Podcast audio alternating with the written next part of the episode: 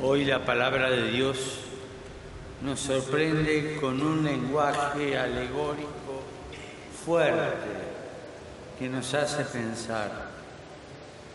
Un lenguaje alegórico que nos desafía, pero también estimula nuestro entusiasmo. En la primera lectura, Josué dice a Moisés que dos miembros del pueblo están profetizando, proclamando la palabra de Dios sin un mandato. En el Evangelio Juan dice a Jesús que los discípulos le han impedido a un hombre sacar espíritus inmundos en su nombre. Y aquí viene la sorpresa. Moisés y Jesús reprenden a estos colaboradores por ser tan estrechos de mente. Ojalá fueran todos profetas de la palabra de Dios. Ojalá que cada uno pudiera obrar milagros en el nombre del Señor. Jesús encuentra en cambio hostilidad en la gente que no había aceptado cuanto dijo e hizo. Para ellos, la apertura de Jesús a la fe honesta y sincera de muchas personas que no formaban parte del pueblo elegido de Dios les parecía intolerable.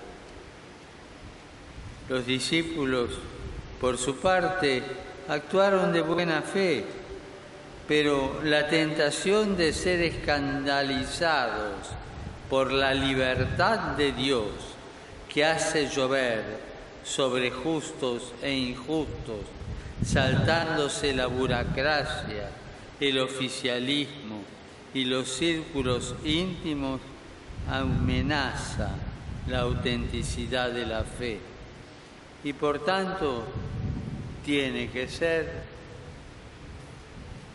vigorosamente rechazada.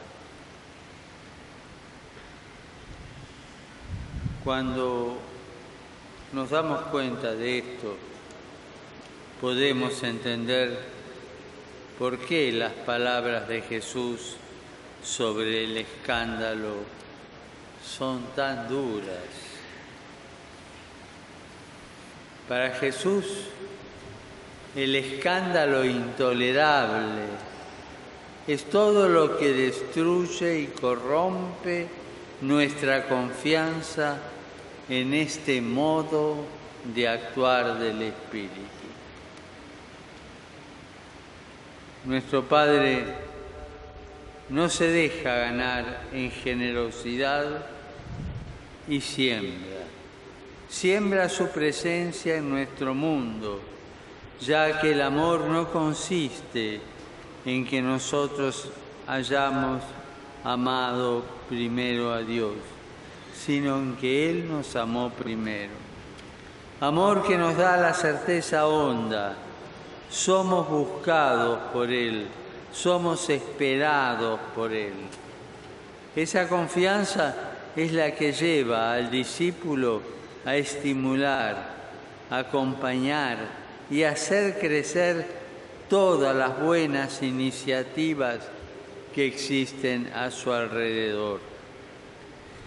Dios quiere que todos sus hijos participen de la fiesta del Evangelio. No impidan todo lo bueno, dice Jesús. Por el contrario, ayúdenlo a crecer. Poner en duda la obra del Espíritu, dar la impresión que la misma no tiene nada que ver, que no son, que, que no tiene nada que ver con aquellos que no son parte de nuestro grupo, que no son como nosotros, es una tentación peligrosa. No bloquea solamente la conversión a la fe, sino que constituye una perversión de la fe. La fe abre la ventana a la presencia actuante del Espíritu y nos muestra que, como la felicidad, la santidad está siempre ligada a los pequeños gestos. El que les dé a beber un vaso de agua en mi nombre, dice Jesús, pequeño gesto, no se quedará sin recompensa. Son gestos mínimos que uno aprende en el hogar, gestos de familia que se pierden en el anonimato de la cotidianidad, pero que hacen diferente cada jornada. Son gestos de madre, de abuela, de padre, de abuelo, de hijo, de hermanos. Son gestos de ternura, de cariño, de compasión. Son gestos del plato caliente de quien espera a cenar, del desayuno temprano del que sabe acompañar a madrugar. Son gestos de hogar. Es la bendición antes de dormir y el abrazo al regresar de una larga jornada de trabajo. El amor se manifiesta en pequeñas cosas, en la atención mínima a lo cotidiano que hace que la vida siempre tenga sabor a hogar. La fe crece con la práctica y es plasmada por el amor. Por eso nuestras familias, nuestros hogares son verdaderas iglesias domésticas. Es el lugar propio donde la fe se hace vida y la vida crece en la fe. Jesús nos invita a no impedir esos pequeños gestos milagrosos. Por el contrario, quiere que los provoquemos, que los hagamos crecer, que acompañemos la vida como se nos presenta, ayudando a despertar todos los pequeños gestos de amor, signos de su presencia viva y actuante en nuestro mundo. Esta actitud a la que somos invitados nos lleva a preguntarnos hoy aquí, en el final de esta fiesta, ¿cómo estamos trabajando para vivir esta lógica en nuestros hogares, en nuestras sociedades. ¿Qué tipo de mundo queremos dejarle a nuestros hijos? Pregunta que no podemos responder solo nosotros. Es el Espíritu el que nos invita y desafía a responderla con la gran familia humana. Nuestra casa común no tolera más divisiones estériles. El desafío urgente de proteger nuestra casa incluye la preocupación de unir a toda la familia humana en la búsqueda de un desarrollo sostenible e integral, porque sabemos que las cosas pueden cambiar. Que nuestros hijos encuentren en nosotros referentes de comunión, no de división. Que nuestros hijos encuentren en nosotros hombres y mujeres capaces de unirse a los demás para hacer germinar todo lo bueno que el Padre sembró. De manera directa, pero con afecto, Jesús dice, si ustedes pues, que son malos, saben dar cosas buenas a sus hijos, ¿cuánto más el Padre del cielo dará el Espíritu Santo a los que se lo piden? Cuánta sabiduría hay en estas palabras. Es verdad que en cuanto a bondad y pureza de corazón, nosotros, seres humanos, no tenemos mucho de qué vanagloriarnos. Pero Jesús sabe que en lo que se refiere a los niños, somos capaces de una generosidad infinita. Por eso nos alienta, si tenemos fe, el Padre nos dará su Espíritu. Nosotros, los cristianos, discípulos del Señor, pedimos a las familias del mundo que nos ayuden. Somos muchos los que participamos en esta celebración y esto es ya en sí mismo algo profético, una especie de milagro en el mundo de hoy, que está cansado de inventar nuevas divisiones,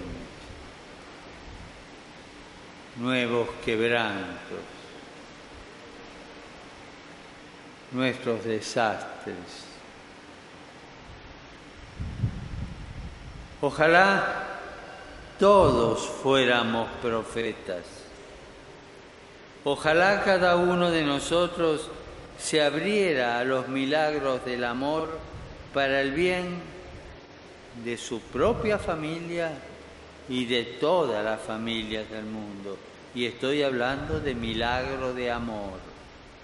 Y de esa manera poder así superar el escándalo de un amor mezquino y desconfiado, encerrado en sí mismo e impaciente con los demás. Les dejo como pregunta para que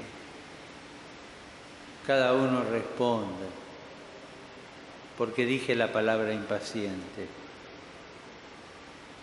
En mi casa, ¿se grita o se habla con amor y ternura? Es una buena manera de medir nuestro amor. Qué bonito sería si en todas partes y también más allá de nuestras fronteras pudiéramos alentar y valorar esta profecía y este milagro. Renovemos nuestra fe en la palabra del Señor que invita a nuestras familias a esta apertura, que invita a todos a participar de la profecía de la alianza entre un hombre y una mujer que genera vida y revela a Dios que nos ayude a participar de la profecía de la paz, de la ternura y del cariño familiar, que nos ayude a participar del gesto profético de cuidar con ternura, con paciencia y con amor a nuestros niños y a nuestros abuelos. Todo el que quiera traer a este mundo una familia que enseñe a los niños a alegrarse por cada acción que tenga como propósito vencer el mal. Una familia que muestra que el Espíritu está vivo y actuando y encontrará gratitud y estima, no importando el pueblo o la religión o la región a la que pertenezca. Que Dios nos conceda a todos ser profetas del gozo del Evangelio, del Evangelio de la familia, del amor de la familia. Ser profetas como discípulos del Señor y nos conceda la gracia de ser dignos de esta pureza de corazón que no se escandaliza del Evangelio. Que así sea.